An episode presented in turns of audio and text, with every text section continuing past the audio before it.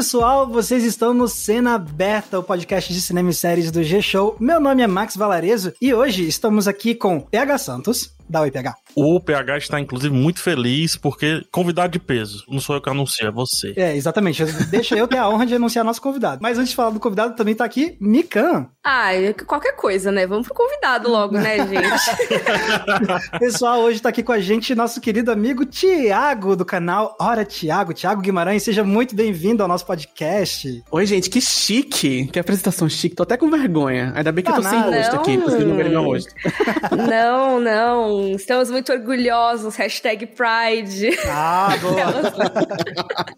vergonha não, orgulho. Aquelas nada a ver, né? Não, mas é isso mesmo. Então, ó, pessoal, a gente chamou aqui o Thiago pra gente trocar uma ideia. A gente quis fazer um episódio meio que glossário sobre termos críticos relacionados a LGBTQIA+, na mídia, em filmes, em séries. A gente vai pegar alguns conceitos que têm sido muito debatidos ultimamente, né? Coisas como queer coding, queer baiting, ou até mesmo alguns, talvez, clichês ou tropos, como melhor amigo gay, ou outras coisas, pra gente ir debatendo esses conceitos e ver por que que eles ajudam a gente a enxergar de forma um pouco mais crítica as histórias que a gente consome nos filmes e nas séries, e entender o histórico por trás dessas ideias e como é que eles podem ajudar a gente a, talvez, chegar em algum ponto de melhor representatividade e histórias contadas de uma forma um pouco mais críticas, inteligentes, que reflitam melhor todos os tipos de pessoas e todos os tipos de amor. E a gente tá aqui então com o nosso querido amigo Thiago, que é um cara inteligentíssimo, que tem um canal no YouTube, que faz conteúdo pro Instagram também, e ele sabe muito de cultura pop, ele faz umas análises muito inteligentes. Um dos melhores trabalhos de cultura pop atualmente no Brasil, hein? Só queria Exatamente. puxar o saco do nosso ai, convidado gente, aqui. Ai, gente, que, ai, gente, que vergonha.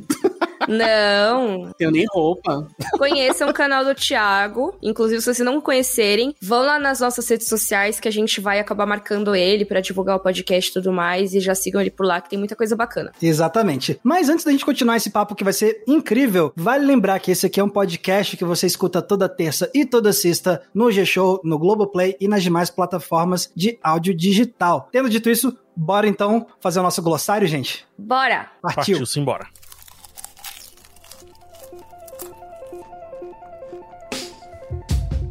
Ok, então vamos lá, pessoal. Mas antes, eu queria dar um pouco mais de destaque ao nosso querido amigo Thiago. Thiago, se apresenta um pouquinho pro pessoal, fala aí do seu trabalho, quanto tempo você já tá fazendo vídeos pra internet, do que, que você gosta de falar, só pro pessoal te conhecer um pouquinho melhor. Ah, beleza. Bom, gente, meu nome é Thiago, né? Como o pessoal aí me apresentou com muito carinho. Eu faço vídeos pro YouTube já tem uns três anos, inclusive fez aniversário e eu esqueci. Mas é. Parabéns. Eu falo sobre cultura pop, eu falo sobre histórias, eu falo sobre todo tipo de história, na verdade, né? Então não me restringo nem a filme, nem a série. Eu também falo de novela, eu também falo de literatura, eu também falo, às vezes, até de documentário. Eu tô muito interessado em falar sobre histórias e como essas histórias que a gente conta, elas revelam muitas outras histórias que a gente conta sobre a vida real, sobre o mundo, sobre política. Então o meu canal ele tem um teor um pouco mais político também, então acaba que às vezes a cultura pop ela é um gancho para eu falar de coisas que eu acho que são importantes de serem faladas e de serem discutidas. E eu falo muito sobre questões LGBT porque eu não sei se as pessoas sabem, mas eu sou um homem gay. Fica aqui a revelação, tá? Tô saindo do armário aqui nesse podcast. Breaking news breaking news. e eu tô muito interessado em discutir questões LGBT, eu tô muito interessado em discutir questões de raça, eu tô muito interessado em discutir questões de gênero, de classe e de várias coisas que eu considero muito importantes sobre o mundo. Então eu tenho uma premissa na minha cabeça que é que a gente, como ser humano, a gente não consegue entender o mundo assim de uma forma tão objetiva como a gente gostaria, ou como muitas pessoas acham que é, né? Que a gente pode ter uma visão objetiva da realidade. A gente sempre conta uma historinha para interpretar a realidade, e aí essa historinha, ela, ela tá na cultura pop, ela tá na literatura, ela tá na, nas histórias populares, e ela tá também no nosso discurso, na nossa fala, nas coisas que a gente fala e que a gente entende como fato objetivo, mas que às vezes tá mais perto da historinha do que de um fato objetivo. Então eu tô muito interessado nessas perguntas. É isso que eu trabalho nos meus vídeos. E eu tenho um podcast também, que é o Segunda Mão, onde eu e a Jéssica, minha parceira e amiga, a gente fala sobre filmes antigos. A gente pega filme que às vezes a pessoa esqueceu que existe e a gente assiste de novo e fala: será que vale a pena ainda esse filme? Será que esse filme hum. envelheceu mal? Será que ainda vale? Será que dá para ver ainda? Então a gente sempre pega uns filmezinhos lá, quase sempre dos anos 2000, que é onde a gente focou nas últimas duas temporadas do podcast, mas a ideia a gente expandir também para outras épocas. Então a gente fala de uns filmes assim, meio que, tipo, sei lá, Closer, que foi, uhum. na época que saiu, foi um grande delírio coletivo. Sim. E aí todo mundo achava que era o melhor filme do mundo. E aí, vamos assistir de novo para ver se presta? Vai lá e, e avalia, assim. Então é uma coisa meio vou assistir para você não ter que assistir. E aí eu revelo se dá para ver ainda ou não. Então, são aí algumas coisas que eu tô fazendo na, nas internets. Muito, muito bem, legal, muito, muito bom. legal. E, desculpa, Max, vou indicar um vídeo do Hora Thiago, que é o canal do Thiago, que é Lost, um diagnóstico. A capa tá assim, o final é bom. É um bait ali, né? É um Thiago, bait. O Thiago vai dar uma organizada nessa, nessa ideia, mas, cara, 35 minutos, você pega ali um lanchinho, senta, aulas. Aulas cria, né? E eu quero legal. indicar os vídeos sobre o clone já que estamos aqui na, na firma, sério, os vídeos de análise de O Clone são bons demais. Então, se você gosta de novela e de cultura pop, por favor, veja. Obrigado.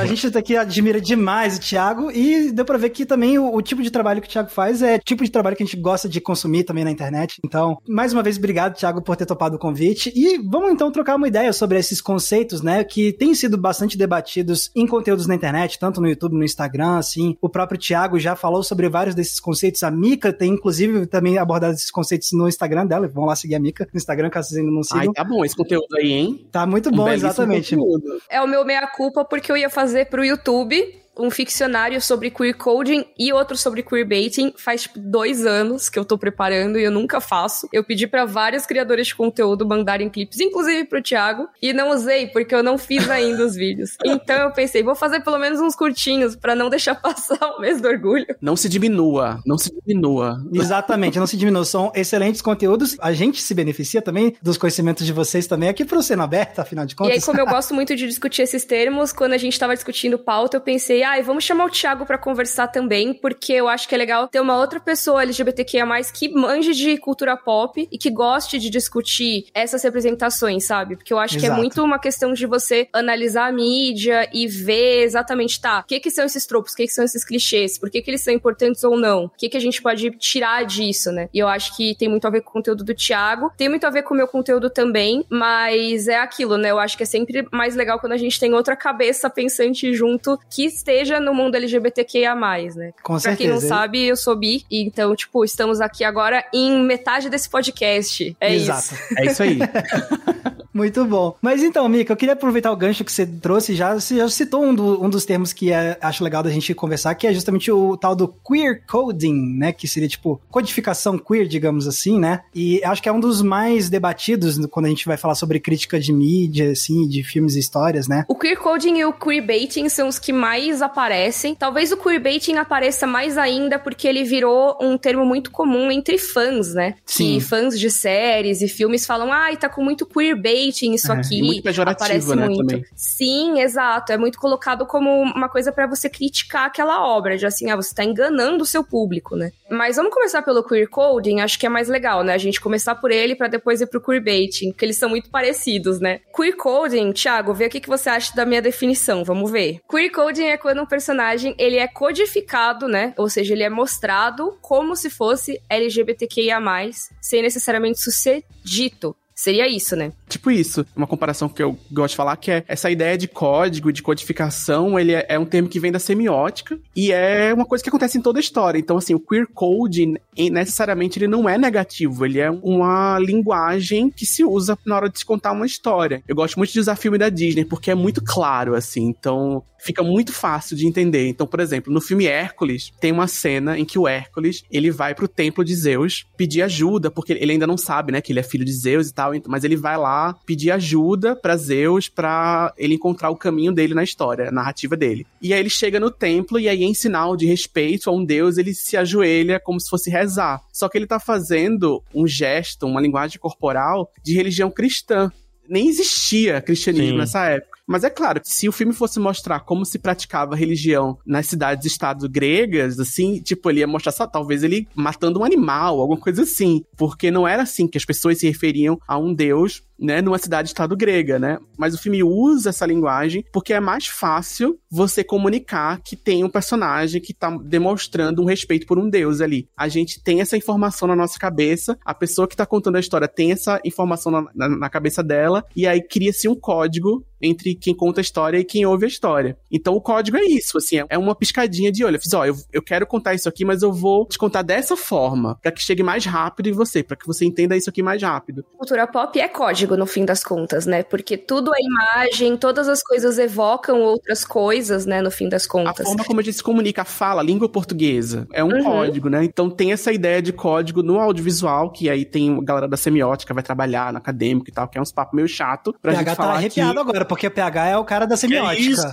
Oh. Eu amo. Não, eu amo também. Eu tô falando que é assim, né? Talvez a pessoa que tá ouvindo ache chato. Eu acho maravilhoso. Eu adoro Comenta com a hashtag podcast sendo aberta aí se você quer saber mais sobre semiótica no, na cultura pop, nos filmes e nas séries. Comenta aí nas redes sociais. Mas deixa eu só fazer um parênteses, já que a gente citou semiótica de alguma maneira, só para deixar genérico pro pessoal de casa entender. Existe signo e símbolo, no mínimo, tá? Depois a gente conversa sobre outras coisas. Vou citar uma rosa. O nome rosa já é um signo. O elemento rosa, a rosa que tá lá, ela é só rosa. Ela não é nada, ela é só aquilo. E aí a gente coloca o signo rosa. E esse signo rosa pode ter vários símbolos, várias simbologias. A rosa na boca, ela é sensual. A rosa que tem espinhos, ela é dor. A rosa que tá guardada guardada dentro de uma caixinha de vidro, ela é prisão, é algo aprisionado que tá ali. Assim como a rosa pode ferir, ela também pode, no caso, dependendo do contexto, ou seja, dependendo do código, ela pode exprimir um ou outro símbolo, né? Então, para explicar de maneira genérica, acho que agora o pessoal consegue aplicar melhor essa questão do queer coding. A questão chave nesse contexto que a gente está falando é que esses códigos eles são baseados em noções preconcebidas, né? Então, em preconceitos mesmo, assim, no sentido clássico, assim, da palavra, de ser um conceito pré-concebido que você tem sobre alguma coisa específica.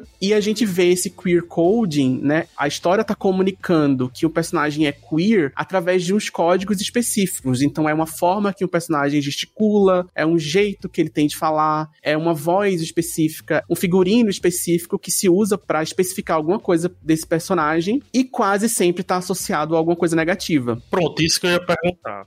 É isso que eu ia perguntar. Geralmente são códigos que são tratados às vezes de maneira um pouco jocosas, né? Sim. É aquele vilão afeminado, é aquele personagem que tem alguma coisa errada com esse personagem, tem alguma coisa perturbadora sobre esse personagem. Então o filme mostra esse personagem desobedecendo normas de gênero. Eu gosto muito de usar esse termo, assim. Ele abrange muitas coisas. A gente pode falar de muitas coisas. Assim. Até porque o queer coding ele aparece muitas vezes na representação de homens gays, mas não necessariamente é só usada para essa representação. Existe queer coding coding também quando a gente vai falar de personagens lésbicas. Existe queer Sim. coding para falar de personagens trans e tudo mais. Então, a gente tem esse termo que é muito geral, mas que acabou sendo usado historicamente muito mais para representar homens afeminados, né? Sim, e aquele homem afeminado como um sinal de que alguma coisa tem alguma coisa errada com esse cara. O filme, a, a, história, o filme não tá dizendo que esse personagem é gay. Ele tá usando a ideia que uma pessoa tem de uma pessoa gay para comunicar uma outra coisa que é negativa. Ah, então pronto. é tipo, olha como esse cara ele é estranho. Ele claramente é o vilão. O que, que significa? O que, que é o estranho? O estranho é ele ser meio afeminado. Uhum. O estranho ele tem uma voz meio assim. Ele ser meio. No inglês ele tem essa coisa do sissy, né? Uhum. Que é uma uhum. Sim. outra coisa que a gente pode falar depois. Mas é esse homem afeminado. Esse homem que ele tem uns trejeitos mais associados a uma feminilidade, né? O filme tá contando com a ideia de que você, a audiência, faz uma associação negativa já com a ideia de um homem afeminado. Entendi. E acho legal, assim, o cinema, ele perpetuou muito, né, esse tipo de coisa ao longo do tempo, e eu acho que é legal também pensar um pouco em termos de, de contexto histórico, né, porque se a gente pegar na época da Hollywood clássica, você tinha um negócio que era o Código Reis, que era meio que uma, um código de censura autoimposto pela indústria de Hollywood de coisas que poderiam ou não estar em filmes de Hollywood, né? E na TV também. Na TV também, bem lembrado, exato. Mas aí também tinha a questão do tipo, não pode mostrar casais homoafetivos, alguma coisa assim, porque aquilo, segundo o Código Reis, seria induzir a um comportamento imoral, porque era visto, né, como essa coisa demonizada, etc. É o pânico moral, sabe? Pânico moral. Pânico moral. Exatamente. E aí você tem isso também. Então você vai ter o, o vilão, que é afeminado, esse, e mesmo ele sendo vilanizado e meio que reforçando os preconceitos que o próprio Código Reis é, usava como base, ainda assim não podia falar que ele era gay, né? Que ele era, ou, ou então que a, a, tal personagem era lésbica e tal. Então ainda assim, eles tinham que estar tá lá totalmente codificados, mas não podiam ser explicitamente chamados. Então você vai ver um filme como o Falcão Maltese, aí você tem o personagem do Peter Lorre, que é o vilãozinho lá, só que ele é justamente totalmente codificado como um homem, que nem o Thiago tava falando, um homem afeminado, que fala desse jeito, que gesticula de tal forma, e tem um cartão de visitas que é perfumado. Mas o que eu acho interessante também de fazer um pouco desse resgate do histórico é para lembrar de alguns exemplos, para mostrar que esse queer coding não tava somente lá também para vilanizar, mas também tem um lado um pouco que é triste, porque às vezes você tinha algumas histórias que claramente queriam contar uma história LGBTQIA+, e não Sim. podia. Então, tem um exemplo que eu, inclusive, que eu vi num vídeo da um, Rowan Ellis, se eu não me engano, no canal dela. Eu amo. Uhum, é muito bom. Não confundir com Lindsay Ellis, que é outra, que é maravilhosa.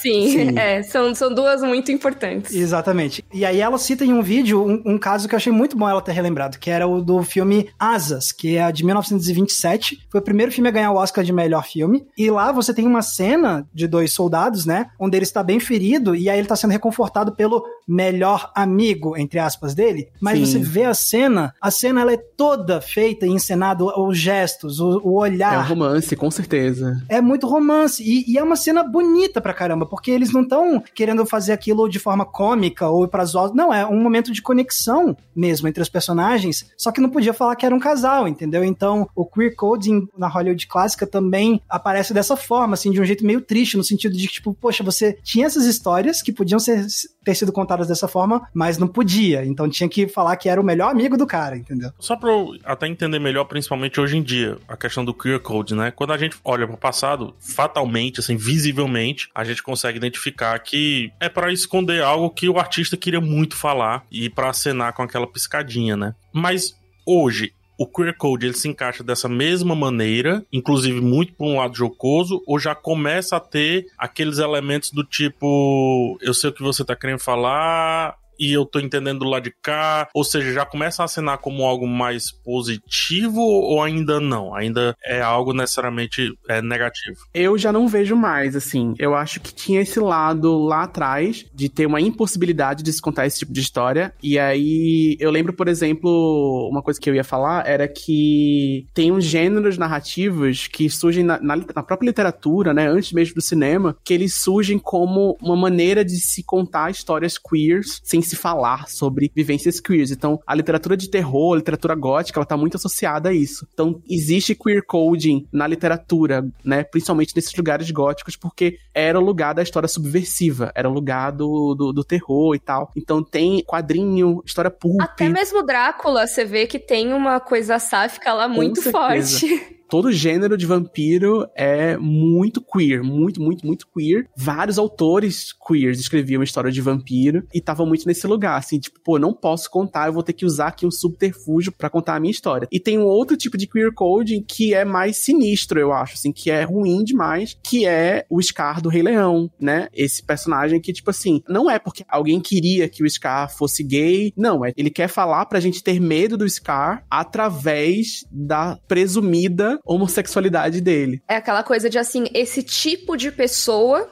é. Que aí todas as características envolvidas é uma pessoa do mal. E aí a gente tem esses personagens, por exemplo, a gente tem essa coisa do homem, o homem vestido de mulher, né? É, é, é um monstro, né? Esse bicho papão, essa construção desse bicho papão social, que tá muito ligado a, como eu falei antes, a, a desobediência de gênero. Sim, e aí você tem toda uma série de filmes e livros e tudo mais que representam vilões que são cross-dressers, né? Aí você tem desde Os Silêncios Inocentes até um monte de outras coisas. Tem até um vídeo da Lindsay Ellis, agora assim a Lindsay, falando desse Sim. histórico e de como ele foi usado para demonizar mulheres trans, sabe? Porque. É as pessoas ficam com essa ideia do assassino que é um homem cis que se veste de mulher para matar mulheres que não tem nada a ver com mulheres trans, mas que se criou esse imaginário super negativo por causa do queer coding também. Uma história interessante é, nesse sentido é sobre o Silêncio dos Inocentes, que é um caso que é muito mencionado quando a gente fala sobre isso, né? Porque a gente vai ter aquele vilão lá e tudo mais, que é um homem que se veste de mulher. No livro Silêncio dos Inocentes, o livro se preocupa muito em distanciar a figura desse vilão da figura da, da ideia de transexualidade, da figura da mulher uhum. trans. Assim, o livro tem essa preocupação que no filme não aparece muito, assim. Tipo, não existe esse, esse momento, assim, que alguém fala assim: olha, esse personagem aqui, ele tem essa questão, mas isso não tem nada a ver. Na verdade, historicamente, não existem dados que corroboram a ideia de violência cometida por mulheres trans. Assim, se você for ver estatisticamente, a gente não tem. O livro cita dados. O livro cita dados estatísticos para que não se faça essa associação de mulheres trans a crimes violentos contra mulheres cis, né? Nesse caso específico. Então tem, eu, eu acho isso interessante mencionar que existia essa preocupação lá atrás quando esse livro foi escrito, né? Então pra gente não criar essa ideia falsa, me preocupo muito com essa ideia de que ah, antigamente existia homofobia e aí agora as coisas estão uhum. melhores, como se fosse uma coisa muito barbárica e muito assim, ah, os homens da, da caverna eram muito homofóbicos e agora que a gente tem smartphone a gente não é. E a gente sabe que as coisas não são assim, não tem essa linha do tempo cronológica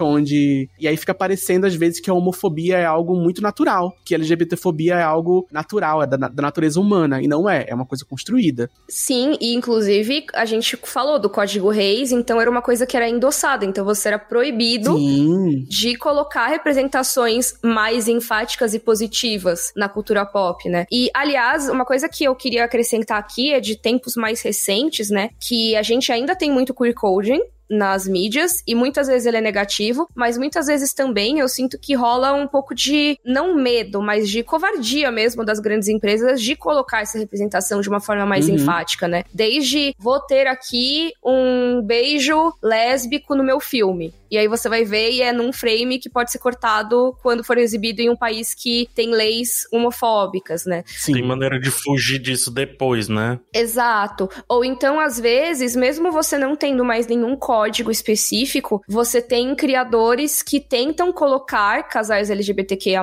ou personagens que sejam mais abertamente LGBTQIA+, nos seus trabalhos, mas que eles acabam sendo impedidos pela parte executiva das empresas. Acho que um caso bem emblemático disso isso foi a lenda de Korra, que você tem, né, o desenho animado, que tem uma personagem bissexual, protagonista, que é a Korra. E, cara, o final de Corra. Posso dar spoiler aqui? Não sei. Alerta de spoilers. Ah, acho que dá uma alertinha de spoiler, qualquer coisa, gente. Você dá uns três toquinhos aí no avançado do seu. É.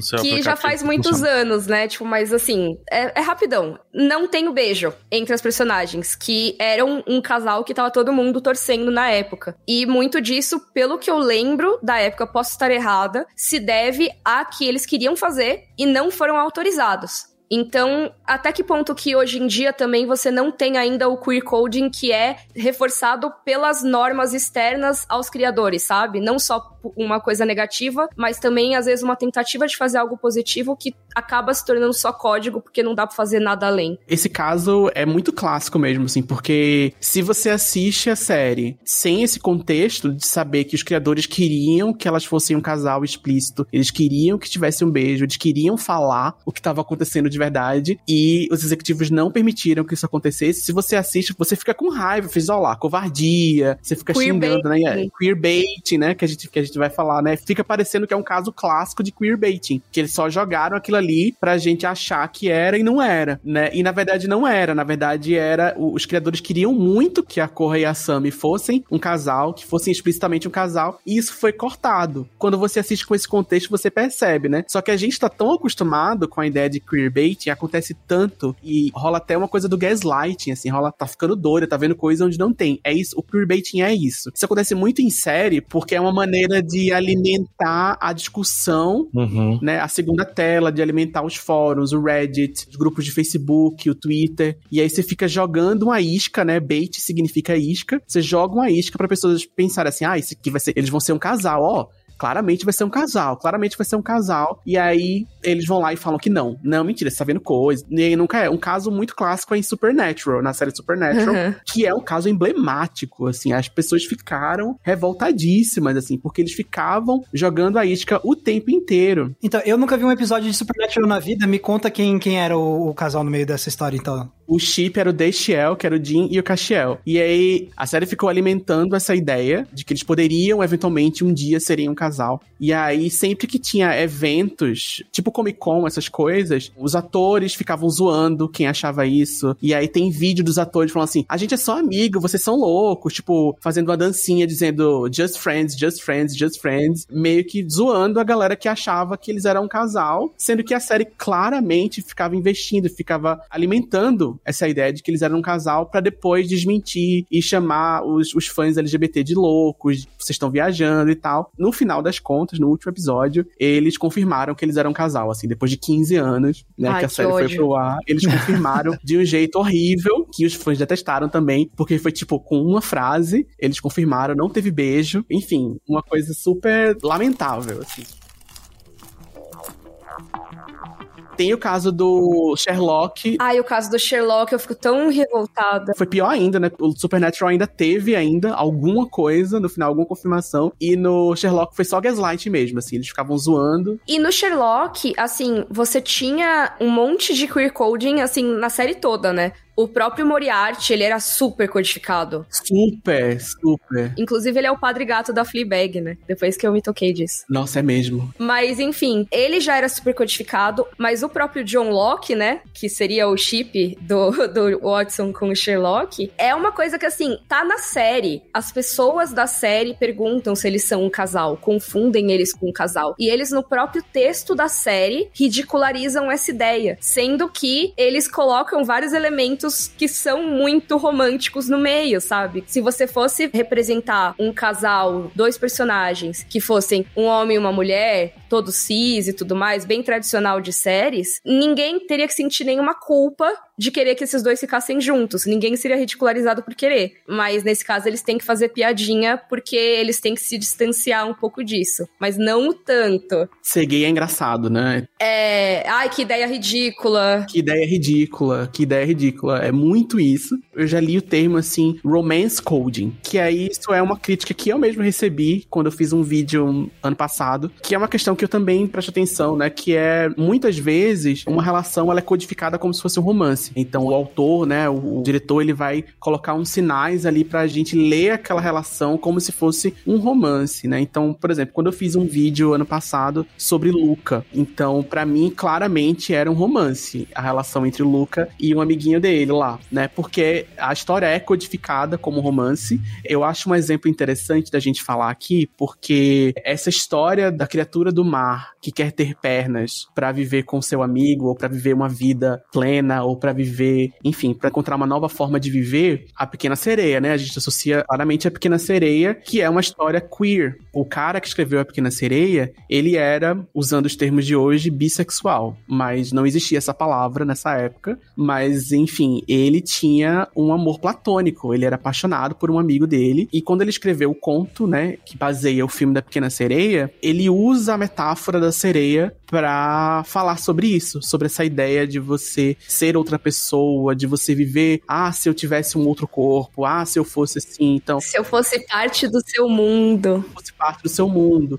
E aí, tá, a gente tem isso. Quando a Disney faz a Pequena Sereia nos anos 90, então a gente vai ter toda a música do filme. O Howard Ashman, ele é o cara que compõe a música da Pequena Sereia. Ele era gay, ele morreu vítima do HIV. E ele faz, assim, na música da da Pequena Sereia, né? Então a, a Mikan acabou de falar, né? Parte do seu mundo tem uma metáfora queer muito forte porque a gente tem a história de vida desse cara, né? Que já tá fazendo uma leitura de uma história escrita por um cara que também era queer, uma história que por si só também tem essa leitura de metáfora queer. E aí esse cara na música, ele traz uma nova camada. O filme, além dele trazer essa leitura, ele traz umas camadas diferentes de leitura mesmo da ideia de uma sereia que quer ter pernas, de uma criatura do mar que quer viver uma outra vida. Tem a questão do pai, né, da relação dela com o pai, dela desobedecer o pai porque ela quer viver num mundo diferente do mundo onde ela nasceu. Então tem uns elementos ali que estão ligados à ideia de narrativa queer, né? Então, quando você faz uma referência a esse tipo de coisa, numa história que tem uma ligação muito forte com o público LGBT, né? Então, uma pessoa LGBT que assistiu a Pequena Sereia, ela tá ligada nessas coisas, entendeu? Então, você tem um filme como Luca que faz referências muito claras a esse tipo de história, que é escrito da forma como ele é escrito, que coloca elementos visuais da forma como esse filme coloca, e aí depois você vai lá e fala: não, não é não. Mas tudo bem, você pode ler o que você quiser. Eu lembro que eu falei sobre isso no meu vídeo, e aí uma das críticas que eu recebi, não, não que eu recebi, né, mas assim, um comentário que uma pessoa falou foi assim: ah, mas é porque existe essa tendência da gente fazer sempre uma leitura de romance nas coisas. É, mas aí quer dizer que quando a gente faz uma leitura de romance entre dois garotos, essa leitura se torna automaticamente inválida de uma hora para outra, né? Eu odeio muito quando você comenta alguma coisa sobre queerbaiting, e você, eu tô falando pessoas, não tipo você, Thiago, necessariamente. Mas assim, tipo, quando qualquer pessoa comenta algo sobre queerbaiting,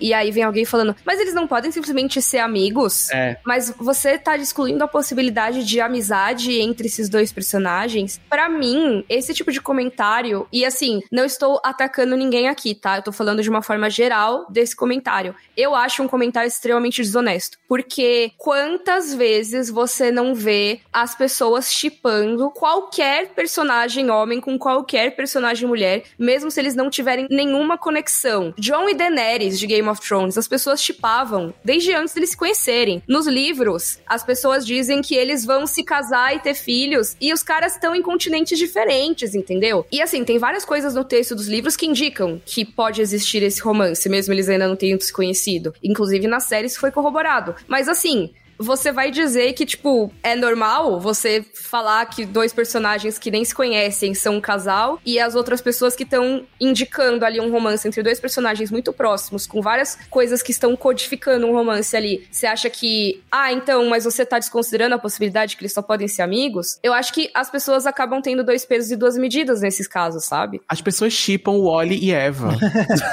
Robozinho. É isso, sabe? Eles são um casal, mas dois meninos não podem, entendeu? Ah, eles são, podem ser só amigos. Qual o problema deles serem só amigos? É, teve o recente do Loki, né, na série Loki, que automaticamente chiparam o Loki e a Sylvie, que é, na verdade, o próprio Loki, sendo que de outra versão. E também eu lembro da série ter, agora que vocês falaram sobre queerbaiting, ficou bem claro para mim, como a série também capitalizou em apenas uma frasezinha do Loki. Uma frase. Eu me relaciono com qualquer coisa, não tem isso não. Essa frasezinha gerou toda uma questão que jamais foi debatida para dentro da história. Jamais, jamais, jamais. É só pra constar. Consta nos autos que o Loki é bissexual. Acabou. Exatamente. E o mais doido é que isso já foi um baita passo, o que é horrível, né? Assim, a gente pensar que isso é algo importante, porque é uma migalha, tipo, é a migalha da migalha. Tipo, a migalha deixou uma migalhinha cair no chão e é isso que foi dado. Mas eu, como uma pessoa bissexual, vi aquilo e fiquei, caraca, que da hora.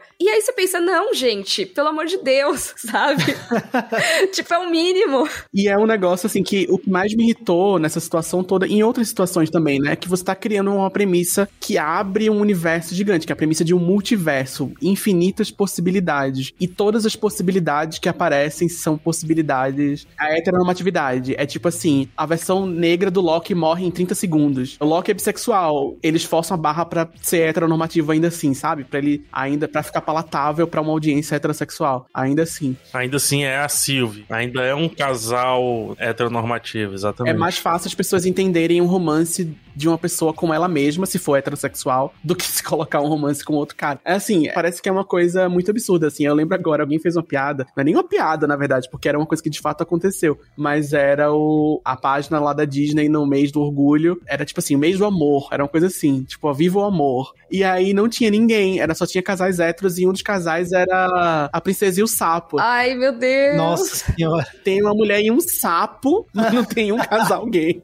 Sim. Vocês estão falando agora, até o filme recente, o Tudo ao mesmo lugar, ao mesmo tempo, todo tempo, tudo ao mesmo lugar, não sei o que, que também fala de multiverso. É tudo todo lugar ao mesmo tempo. É tudo ao todo lugar ao mesmo tempo, só que agora, só que outro e tudo mais. Ele mostra também um, um casal que não é heteronormativo, mas é muito rápido e é numa situação muito estranha. Eu não vou citar para não dar spoilers, mas para quem já assistiu vai se identificar muito bem. É, nas, é no mundo onde as mãos não são mãos, de fato. Então, o casal gay é no mundo bizarro, entendeu? Eu tô refletindo agora quando vocês estão falando sobre isso. Ah, mas tá aqui. Pô, mas você colocou num contexto bizarro. Então, até um filme que trata bem essa questão do multiverso, que literalmente pode tudo, não tá podendo tudo. Não, é um negócio muito doido, assim, que é uma crítica que eu tenho a muita ficção científica, muita história de fantasia, principalmente essas que são mais mainstream, assim, é que às vezes é a dificuldade que se tem de imaginar um futuro, assim. Uma vez uma pessoa me mandou uma mensagem, essa frase nunca saiu da minha cabeça, assim, que é tipo, é mais fácil você imaginar carros voadores do que um futuro onde tem um transporte público que funciona. Assim, eu fiquei assim, caramba, tipo, é isso, sabe? Assim, que é o natural, né? O natural seria isso. Assim, se a gente vai falar de possibilidades, de melhorias, de questões, a gente tem que falar dessas, sabe? Por que, que a gente imagina a possibilidade mais absurda? Ou, enfim, todas essas questões, assim, eu acho que é a coisa dos Jetsons, sabe? Assim, o futuro onde as pessoas negras desapareceram. E que ainda existem empregadas domésticas, né? E ainda existem empregadas domésticas e todo mundo é branco, a família heterossexual, heteronormativa, pai, mãe, dois filhos e um cachorro ainda é a norma, ainda é... Não quero usar a palavra norma, mas é... É o padrão, né? É só isso que tem. Não tem espaço para outra coisa. Não tem espaço para outro tipo de família. E eu acho que isso tem tudo a ver com essas representações que a gente tá, tá falando aqui, né? Porque no fim das contas, elas, como a gente falou no começo, né? O Thiago falou super bem no começo junto com o PH sobre a questão da semiótica. No fim das contas, a gente acaba, a gente como público geral e como autores e como sociedade, acaba colocando nas nossas histórias reflexos das nossas visões de mundo, né? Do que a gente reconhece como mundo mundo. É por isso mesmo que você vai inventar mundos alienígenas, por exemplo, e boa parte dos personagens ainda vai ser composta de pessoas que andam em duas pernas e, tipo, têm aparência humana, porque é muito difícil você pensar em alienígenas que sejam completamente diferentes de algum animal que a gente já conhece e qualquer coisa assim. As sociedades vão ser inspiradas em sociedades que a gente conhece. As línguas vão ser inspiradas em estruturas gramaticais que a gente já conhece. Por aí vai. As relações sociais vão ser inspiradas nas relações sociais que a gente está acostumado a ver de uma maneira hegemônica, né? Então é o que a gente vê na TV, é o que é corroborado como normal, é o que é corroborado como como o certo, é o que é corroborado como normal. É isso que é empurrado goela abaixo, assim. E é bom pra gente pensar, né? Porque, porque, tipo, quando a gente tem uma sociedade, né, imaginária e esses mesmos estereótipos são reproduzidos, é aí que a gente percebe quais são os estereótipos. Eu acho que a ficção especulativa ela ajuda muito a gente a reconhecer quais são os estereótipos que a gente tá de forma mais intrínseca, sabe?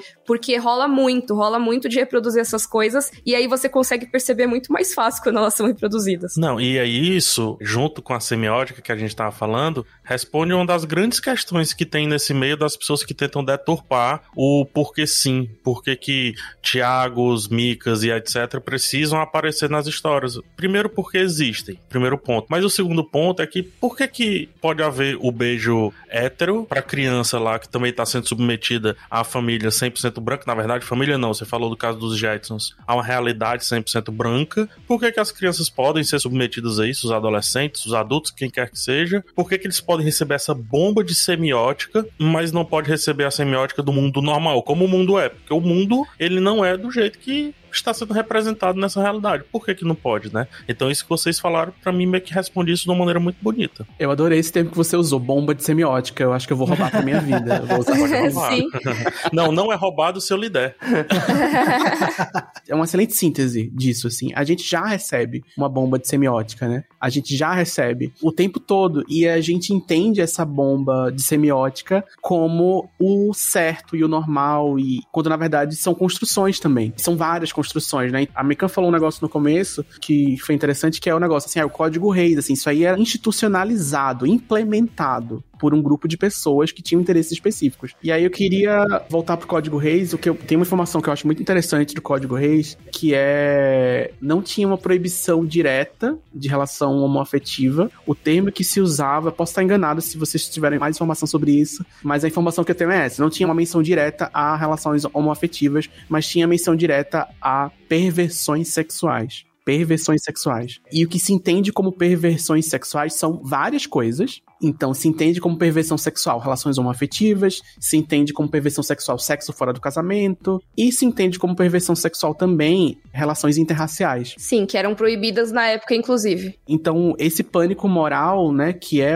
a base, é o que tá ali por trás da implementação do Código Reis, ele tem uma motivação política. Só que essa motivação política, ela, muitas vezes nas discussões da rede social, ela é tida como não é normal, é porque é o certo, porque é, é assim que as coisas são. Inclusive, quando você sai disso, é que falam que você tá botando política no meio, né? Tipo, ah, se tem um casal gay é porque estão botando política na minha história. Sendo que, na verdade, a política sempre esteve lá para tirar os casais gays, né? Tanto sempre esteve lá que ela foi implementada. Precisou de uma implementação política para que isso acontecesse. Porque se não tivesse essa implementação política, as histórias com pessoas queers estavam sendo contadas. Elas seriam contadas. Precisou de uma intervenção política para que elas não fossem contadas. E aí, quando a gente pede, assim, para rever isso, aí a gente é acusado de ser político, de colocar política na história. Quando a política foi colocada muito antes da gente. É aquele famoso se tem placa, tem história. Se tinha uma regra proibindo, é porque existia a vontade de contar essas histórias, basicamente. Na história a gente fala, Mika, se tem data, tem memória. É isso.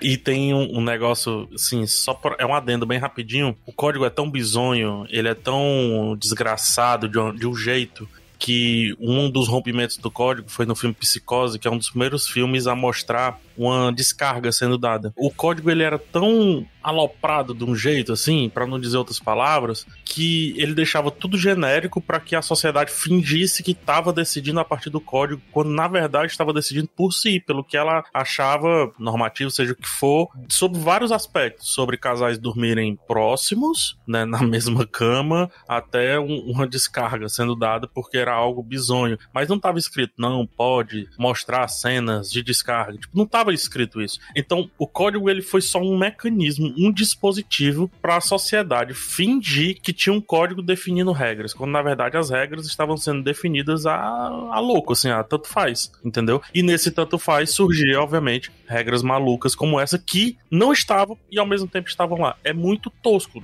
pensar isso. É muito louco pensar isso. Porque é isso, né? O que, que é uma perversão sexual que tá proibida no código? Depende do que a sociedade vê como uma perversão sexual. Transar pulando de um prédio, será que é uma perversão sexual? Não sei, pô. Mas é, sabe, você depende do que, que é visto pela sociedade como perverso. E aí vem toda a questão, tá? Então, a nossa sociedade atualmente vê isso aqui como perverso, então vamos proibir. E aí vem muito o que rola hoje em dia, que é o caso da lenda de Korra, é o caso de várias outras histórias que poderiam ter casais, que poderiam ter representações de personagens LGBTQIA+, porque tem muita gente na indústria que é da bandeirinha arco-íris, que faz parte do público LGBTQIA+, também. Tem criadores que são, muitos, muitos no meio artístico, obviamente. E não podem necessariamente colocar as representações que querem, ou às vezes colocam de uma forma muito menor do que querem, porque, mesmo não existindo mais esse código, você ainda tem a percepção social do que é perverso ou não, do que é profano ou não. Então, você vai ter estúdios, você vai ter executivos, você vai ter chefes, você vai ter o próprio público dizendo: Isso aqui no meu filme não isso aqui é doutrinação, isso aqui meus filhos não vão ver, como eu vou explicar para os meus filhos? Então, no fim das contas, tá, não tem mais código reis, mas o estrago já foi feito há muito mais tempo, né? Então, você ainda vai demorar muito tempo para sair desse contexto, na minha opinião, sabe? Cria esse imaginário, né? Esse imaginário de perversão, que é o mais perverso, né? Com o perdão do trocadilho, mas o, o mais perverso de tudo é você criar esse imaginário de perversão, de algo que não é perverso, assim, é parte da vida, né? É parte da coisa toda, assim. Então eu tenho visto, por exemplo, hoje eu tava, tenho visto um movimento muito forte de moralismo no TikTok, entre uma galera jovem, assim, que aí fala-se, por exemplo, assim, ah, não pode ter cena de sexo desnecessária. E aí você fica assim, caramba, você tá colocando um estigma numa coisa que é normal, assim, uma cena de sexo. O que que é necessário? O que que é necessário? A arte não tem limitação. Se a pessoa tá tendo um almoço e do nada ela coloca um frame sequer de pessoas transando, ela tá querendo comunicar alguma coisa. Que coisa? Não sei. Receba isso, interprete e na sua cabeça você cria a sua interpretação. É a mesma coisa que dizer, ah, não pode ter cena de paisagem desnecessária. Porque, tipo, tá, cena de paisagem não é necessária, ela faz parte da direção artística daquele filme, da intenção do autor, sabe? Eu sou muito contra essa ideia de necessário. Assim, ah, como é o nome daquele Arma de Chekhov? Se você. Ah, sai, assim. É uma tentativa de você sistematizar uma coisa, de você criar uma falsa objetividade. Isso aqui é objetivamente bom ou é objetivamente ruim, porque tem essa cena aqui foi desnecessária, ela não acrescenta. Mas quanto da sua vida acrescenta sabe, na sua história de vida, assim, a vida é uma, a vida é caótica. Sim. A vida não é uma sequência de coisas, assim, então e a arte reflete isso. Aí a gente tá até entrando numa outra coisa que, por mim, a gente fazia até um outro episódio sobre essa sistematização da ficção, né, de tipo, o que que é furo de roteiro mesmo e o que que as pessoas estão inventando que é furo. O que que é tecnicar as coisas, o que que é realmente necessário ou não numa história, né. Até porque, ó, muitas vezes quando vai ser mostrado alguma representação, seja seja uma representação positiva de alguma minoria, seja LGBTQIA, seja uma representação feminina. Tem muita gente que comenta às vezes, ai, tá, legal a cena, mas qual a necessidade? Por isso que eu trouxe essa questão mesmo, porque isso é usado sempre, esse argumento da arma de Chekhov, de qual a necessidade, né? Em, em vários níveis de complexidade, em vários níveis de elaboração, é sempre um argumento que volta contra a gente, contra a ideia de representação. Assim, ah, vamos colocar esse personagem. Eu lembro muito disso em Doctor Who, eu sou muito fã de Doctor Who. E aí, quando começou a ter essa discussão sobre, ah, vamos fazer o Doctor ser uma mulher numa próxima temporada, então eu vi assim, ah, seria legal, mas tem que ter uma justificativa. Fiz, Por que tem que ter uma justificativa pra ele ser uma mulher se não tem justificativa pra ele ter dois corações? É isso, é, tem que ser sempre um negócio ultra explicado e tudo mais. E, ó, gente, vai ser um momento que eu vou quase criticar o meu filme preferido. Vamos lá, hein? Vamos lá. Quem acompanha o podcast sabe, né? A Viagem de Chihiro. Toda vez tem que falar desse filme. E uma coisa interessante de A Viagem de Chihiro é que tem um momento em que eles estão, né? O, o e a Chihiro estão se encarando ali, e aí pergunta o que que tá acontecendo, e um dos personagens fala, é o amor, tipo, e ele usa ai, né, tipo, que é a palavra para amor mesmo, em japonês. Então não é só o afeto, a amizade, não, não dá para interpretar, na minha opinião, de forma diferente do que é o amor, amor mais romântico mesmo, ou amor de destino e tudo mais. E são duas crianças. E eu, que via várias histórias românticas quando era criança e tudo mais, não via aquilo como um relacionamento romântico. Nunca vi. Para mim, eles eram amigos. E aí eu fiquei pensando, cara, se fossem dois personagens que fossem meninos, por exemplo, esse tipo de coisa seria chamado de forçado. Uhum. Em muitos contextos. Sim. Sabe? Ai, por que estão forçando esse romance? Por que estão forçando esse amor? O uso de uma palavra, né? E sendo que Nesse caso, tem isso no filme. Eu não considerava nada romântico entre eles e tudo mais. Tem gente que pode considerar. Mas é muito interessante, porque foi colocado de uma forma super natural, sabe? Ah, eles se amam. E aí? Imagina se fosse um casal LGBTQIA. Olha que louco, né? É verdade. Tipo, óbvio, contexto completamente diferente, mídia japonesa, outro rolê, mas de qualquer forma, pensando na interpretação do público ocidental, sabe? Sim. É como a gente vê uma coisa entre um homem e uma mulher de uma forma tão natural, mesmo que sejam personagens crianças que não tem nenhuma indicação, assim, de romance, mas quando é entre pessoas LGBTQIA+, tem que ter uma explicação, tem que ter um motivo, ou então não faz sentido, não cabe ali, né? É forçado, ai, É uma Deus. forçação, é, tá politizando, é a lacração, chegou a lacração.